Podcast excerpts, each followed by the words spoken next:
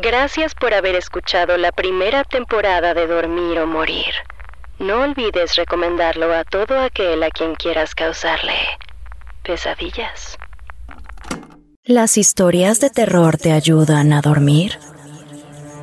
Dormir o Morir es un podcast único que te guiará para tener los sueños más horribles. Aquí encontrarás angustiantes historias de horror o pesadillas guiadas. ¿Sí? Así como lo oyes, un paso a paso para llegar a los lugares más oscuros de tu mente. Así que has elegido una historia. Bueno, debes saber que esto es bajo tu propio riesgo. La historia de hoy es Crema de Avellana, escrito por Shelby Scott, narrado por Ginette Zavala. Traducción, Guillermo Ruiz de Santiago.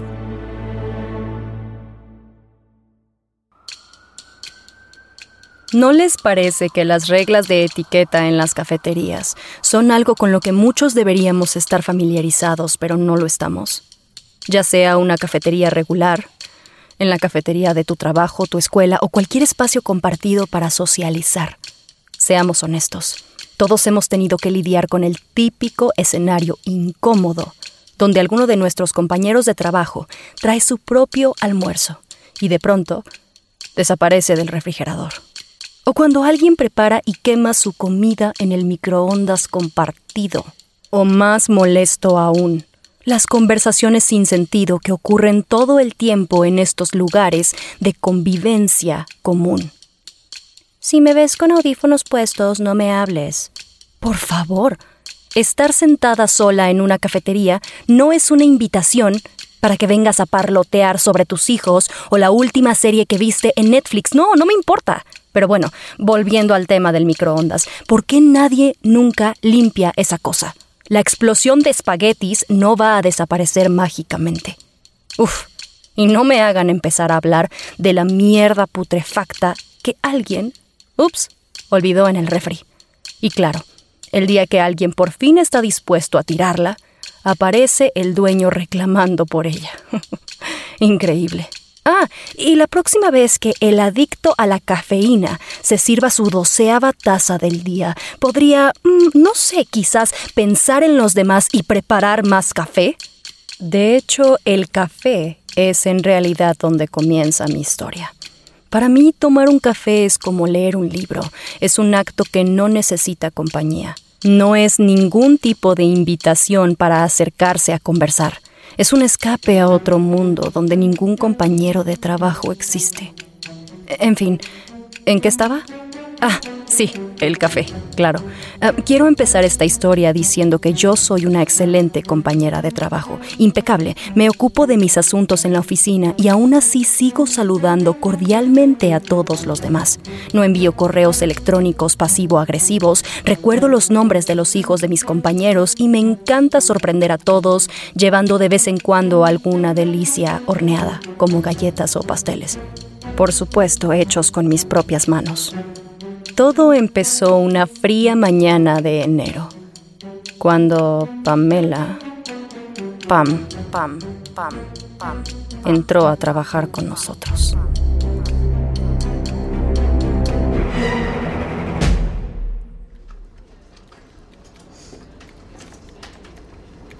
Yo había llegado temprano, como siempre, lista para empezar mi ritual matutino que consistía en tomarme 30 minutos para dar un sorbo a un café y checar los emails pendientes.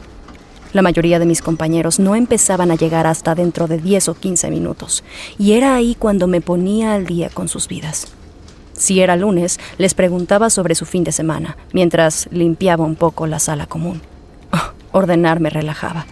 No sé, lavar un par de tazas de café del día anterior era una forma relajante de empezar el día. Se sentía muy hogareño, tan hogareño como podría ser una triste oficina gris. Pero esa mañana de enero fue, como se acostumbra a decir, el principio del fin. Después de dejar mi bolsa y mi suéter en mi escritorio, fui a la cafetería, feliz como una lombriz por poner en marcha la primera carga de café.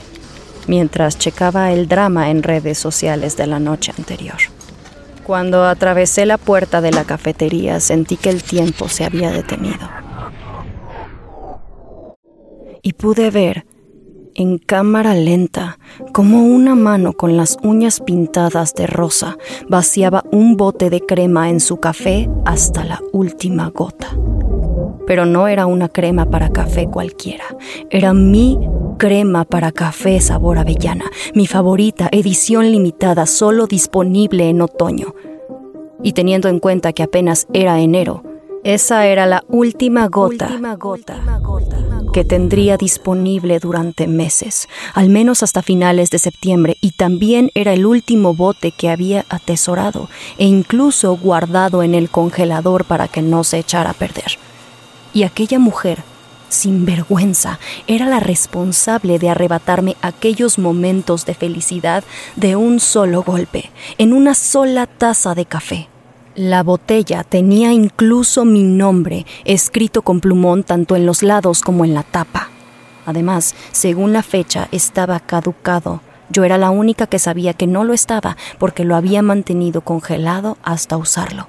Así que esa maldita bruja había ignorado todas mis señales que implícitamente indicaban que esa crema no se debía usar porque me pertenecía. Estaba tan desconcertada que toda mi decencia y buenos modales salieron por la ventana. Toda mi educación se esfumó cuando grité, Eso no es tuyo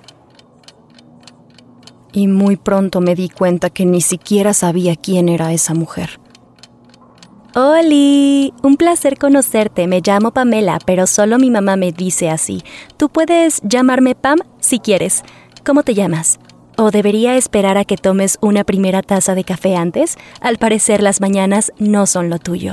Yo soy de esas aves mañaneras que llegan antes que todos, se toman una taza de café y disfrutan viendo a todos llegar. Sam, exclamé. ¿Perdón? preguntó ella. Mi nombre. Me preguntaste mi nombre. Me llamo Sam. Ah, muy fácil de recordar, Sam. Es así como Pam. Se rió mientras tiraba despreocupadamente a la basura el bote de mi crema de avellana, con las letras Sam escritas por todos lados. Tomó un sorbo de su taza y dijo alegremente, Nos vemos. Y salió de la cafetería. Yo me quedé atónita. Ni siquiera se disculpó por haber agarrado la crema. ¿Cómo lo hizo? Desvió toda la conversación ignorando el hecho principal. Me dejó demasiado agotada para poder tocar el tema de la crema. Pensé en ello durante todo el día decidí que la próxima vez que viera a Pam en la cafetería, tomaría el camino maduro y me disculparía por mi reacción. Tal vez me inventaría algo como que había dormido mal la noche anterior o la vieja excusa de estoy pasando por problemas personales. Luego le explicaría que al verla acabarse mi crema de avellana había explotado y que sí, que después me había dado cuenta que solo se trataba de una crema de avellana, para luego reírme educadamente y añadir que sería genial que se respetaran las cosas que tienen escritas el nombre de otros en el refrigerador. Y claro, inevitablemente ella se disculparía y yo le diría, Pam, no pasa nada, eres nueva, todas las oficinas funcionan de manera diferente. Claro que no. ¿Y cómo ibas a saberlo? Mm, tal vez porque mi nombre estaba escrito en la botella. Pero bueno, ya que todo estaba olvidado y perdonado, bienvenida a la familia, bienvenida a la oficina. y claro, gracias a mi actitud madura, Pam y yo volveríamos a estar en buenos términos. Nunca seríamos íntimas amigas, pero al menos seríamos cordiales y mi lugar de trabajo podría volver a ser tolerable, en lugar de tener que esquivar a esta mujer hasta el fin de los tiempos. Ahora, es importante que sepan que la cafetería estaba a la vista de mi cubículo, así que me mantuve atenta todo el día para poner mi plan en acción. Alrededor de las 4 de la tarde levanté la vista y pude verla con su falda color khaki cruzando la puerta. Me levanté de inmediato recordando que tenía que pretender que estaba tomando café para hacer la situación parecer casual. Solo éramos nosotras dos. Gracias a Dios. Ella estaba de espaldas frente a mí, así que dije, Oh, Pam, ¿cómo estás? ¿Qué tal va tu primer día? Me encanta tu falda, por cierto. Oli, es mi vieja amiga Sam. El primer día está yendo genial. Pareces estar de mucho mejor humor que esta mañana. Ah, sí, em, lo siento mucho. Estoy lidiando con problemas personales con mis tuberías. ¿Problemas personales con mis tuberías? Eh, básicamente estaba un poco cansada esta mañana. Como dijiste, no me había tomado mi taza de café y bueno, me sorprendió un poco ver a alguien más tomando mi crema de avellana. Porque verás, es una edición limitada. Eso era. Sabía asquerosa. Tuve que tirarla y volver a prepararme otro café. Era demasiado dulce para mí. Un sorbo más y me daba diabetes. Entonces, ¿era tuya? Oye, te aconsejo que le pongas tu nombre. En mi último trabajo así es como hacíamos las cosas. Poníamos un post-it y quedaba todo resuelto. ¿Ya sabes los papelitos adhesivos de colores? Sí sé lo que es un post-it. Respondí apretando la mandíbula. Mi nombre estaba anotado en la botella. Pam. Dije tratando desesperadamente de mantener la calma. ¿Pero estaba en un post-it? No, pero estaba con plumón en todo el empaque. Ay, por eso. Por eso no lo vi. Como dije, en mi última oficina usábamos post-its de colores. Así no hay pierde, pero no te preocupes, estoy encantada de ayudarte. De hecho, tengo algunos de color amarillo brillante como el sol y ya sabes lo que dicen. El sol brilla para todos. Bueno, me tengo que ir, cariño. Besitos. Y se fue. Volví a mi escritorio claramente enojada. Kelly, mi amiga del trabajo que se sentaba cerca de mí, asomó la cabeza y me dijo, ¿Y a ti qué te pasa hoy? Estás muy rara. No estoy rara. Es que has conocido a esta nueva mujer, la tal Pam. Mm, ¿Pam? No, ¿de qué departamento?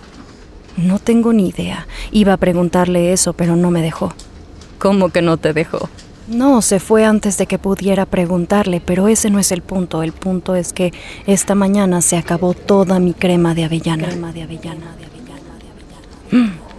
¿Tu último bote? Con razón te pude escuchar teclear con fuerza toda la mañana. No solo eso. Luego, cuando intenté hacerle saber de forma muy educada que era mi bote, me culpó por no haberle puesto un post-it con mi nombre. ¿Un post-it? ¿Mm? No es mala idea. Le lancé a Kelly una mirada de muerte. Esa noche llegué a casa y me dediqué a preparar mis famosas galletas con chispas de chocolate. Todos en la oficina las amaban, así que hice un par de ellas sin gluten para los que padecen de alergias y pensaba ofrecerle a Pam, porque iba a ponerle fin a nuestra absurda guerra. Así que dejé las galletas enfriar, las empaqué, tomé un té de manzanilla y me fui a dormir. Dormí bastante bien, debo decir. Estaba emocionada por el día siguiente. Siempre sentía un pequeño golpe de felicidad al saber que estaba a punto de llevar algo de alegría a la oficina. Como de costumbre llegué temprano, esta vez una hora antes de que empezara el trabajo. Tenía muchas ganas de llegar antes que Pam Así que yo quería colocar las galletas en la mesa y poner en marcha la cafetera y como ella dijo que también le gustaba llegar temprano, pues me imaginé que nos tomaríamos una o dos galletas con un par de tazas de café y que haríamos las paces. Al poco tiempo, Pam entró a la cafetería. Sacó un gran bolso con un par de recipientes con comida blanca que no pude reconocer. Me imaginé que era su almuerzo. Me di cuenta de que ninguno de sus recipientes tenían post-its, pero yo iba en son de paz, así que hice caso omiso. Hola, Pam, dije. Ay, Oli, Sam, me has dado un susto de muerte, no te había visto ahí parada. Lo siento, solo quería saludarte. Hice galletas y me preguntaba si querías tomar un café y una galleta conmigo antes de que empiece el día. Señalé con entusiasmo mi recipiente de galletas con perfectas chispas circulares de chocolate junto a una nota que decía, disfrútalas, con amor, Sam. Ay, cariño, gracias, pero acabo de desayunar. Comeré una más tarde, lo prometo. Eres un sol por hacer el café. Besitos. Se sirvió el café sin crema y salió de la cafetería. Me sentí victoriosa. Era nuestro primer paso a la reconciliación. Nada abrumador, nada pasivo-agresivo, y nadie consumió nada que no le perteneciera. Mi vida podía volver a ser normal. Sinceramente ni siquiera me importaba si Pam comía alguna de mis galletas o no. Yo me senté, suspiré con alivio y puse un recordatorio en mi teléfono para quizás buscar finalmente a un terapeuta y resolver mi poca saludable obsesión por gustarle a la gente. Tuve juntas toda la mañana y pude volver a mi escritorio a la hora de la comida. El resto de la oficina ya se había ido a comer, pero Kelly seguía en su escritorio. ¿Y las galletas? preguntó. En la cafetería, respondí. No he estado esperándolas desde temprano. Pero si han estado ahí desde... Antes de que pudiera terminar la frase, ya me había levantado y dirigido a la cafetería. Kelly tenía toda la razón. No había ninguna maldita galleta a la vista.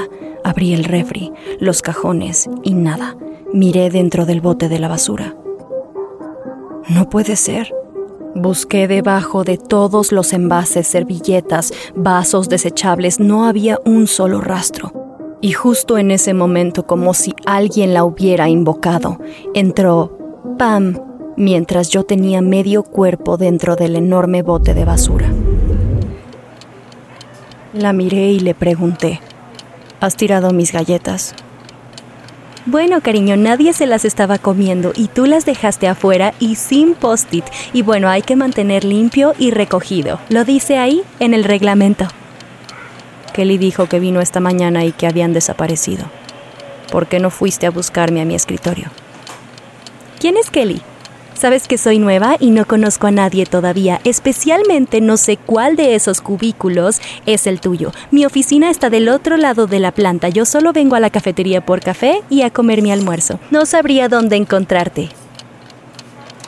Mientras hablaba, sacó casualmente el topper que contenía la misteriosa comida blanca y lo metió en el microondas. ¿Y entonces por qué no las metiste al refri si no querías que estuvieran fuera? Pregunté incrédula. Mientras el recipiente giraba lentamente en el microondas, la cafetería empezó a llenarse de uno de los peores olores que he respirado en toda mi vida.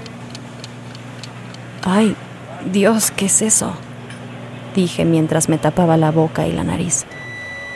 Se llama Lute Fisk. Es bacalao que ha sido encurtido en lejía y es parte de mi herencia nórdica. Estaba claramente ofendida por mi reacción a su almuerzo, así que rápidamente salí corriendo al baño para no vomitar. No sabía si era el lutefisk o la rabia por el absoluto atrevimiento de aquella mujer de tirar las galletas que había hecho con mis propias manos. Probablemente eran ambas cosas, así que le puse una excusa a mi jefe por correo electrónico diciendo que tenía migraña y debía irme temprano ese día. Al día siguiente recibí un correo electrónico de recursos humanos con una queja anónima sobre la falta de tolerancia ante la diversidad de alimentos en la cafetería. Tenía ganas de gritar. Al día siguiente grité.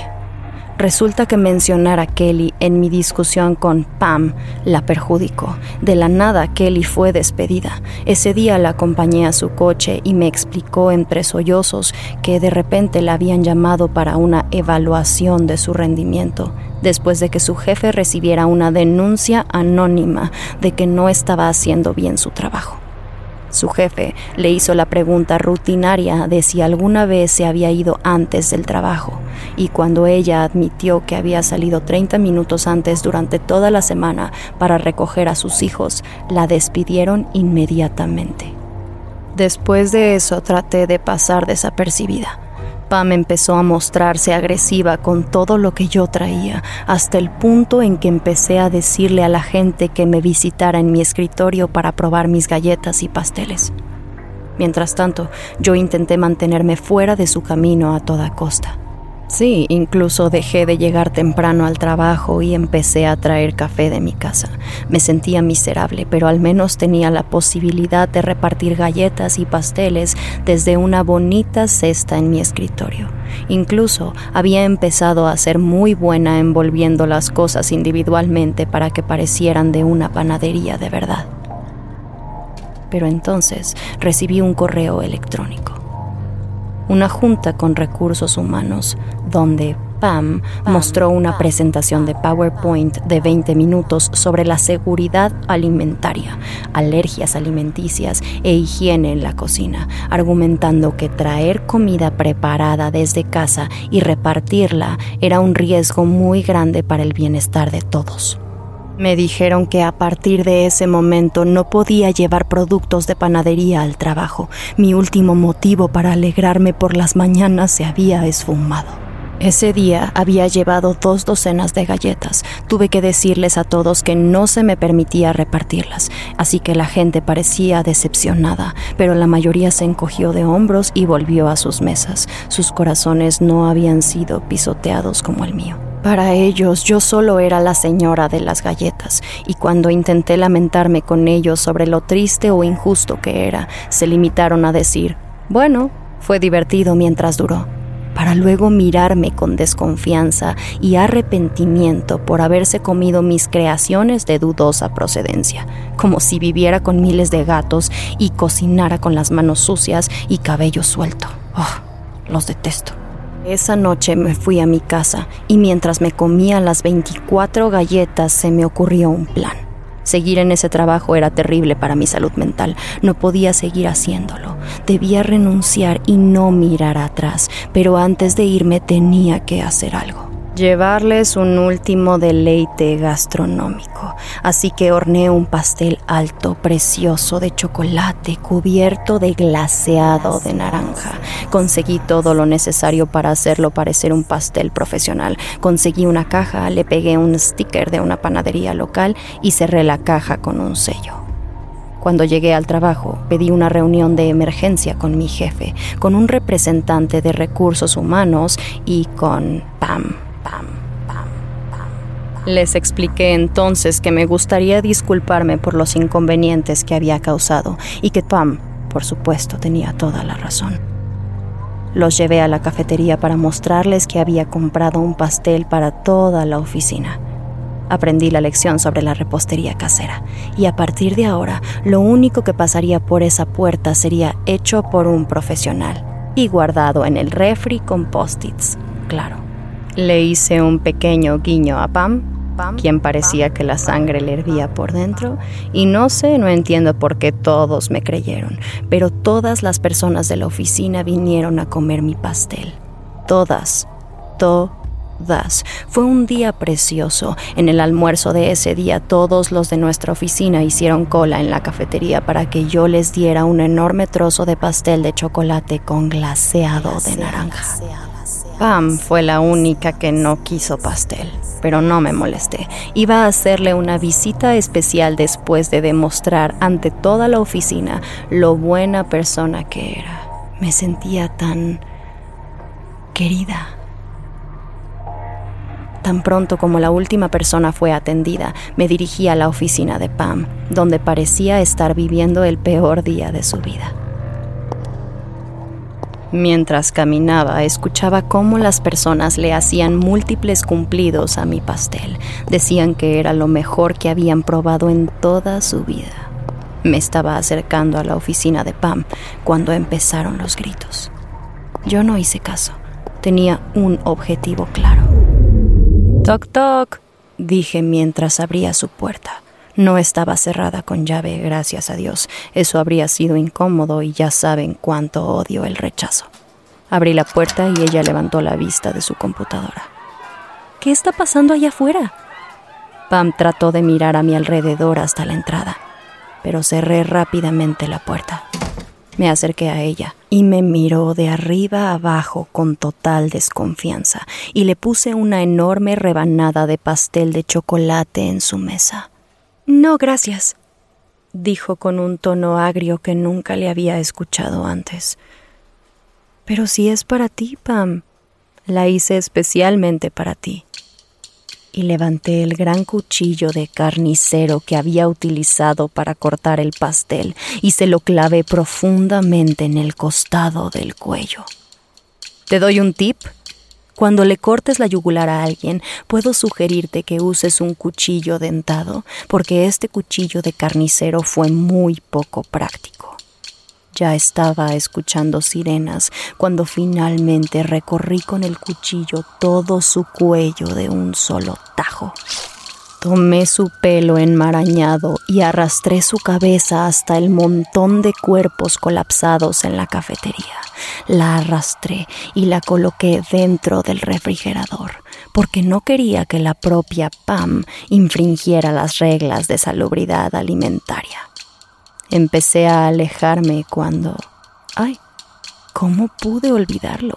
Gracias por recordármelo, le dije a la cabeza degollada de Pam, que se había quedado con los ojos abiertos, por cierto.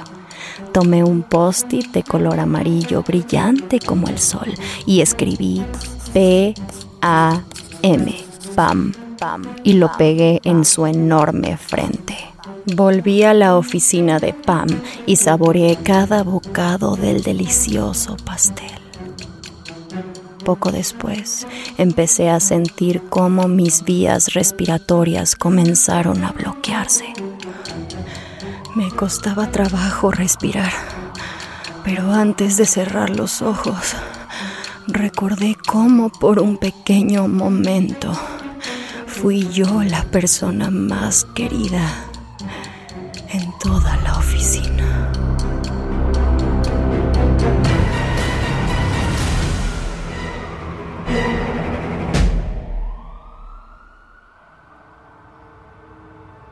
Dormir o Morir es la adaptación en español del podcast Scare You to Sleep, creado y escrito por Shelby Scott.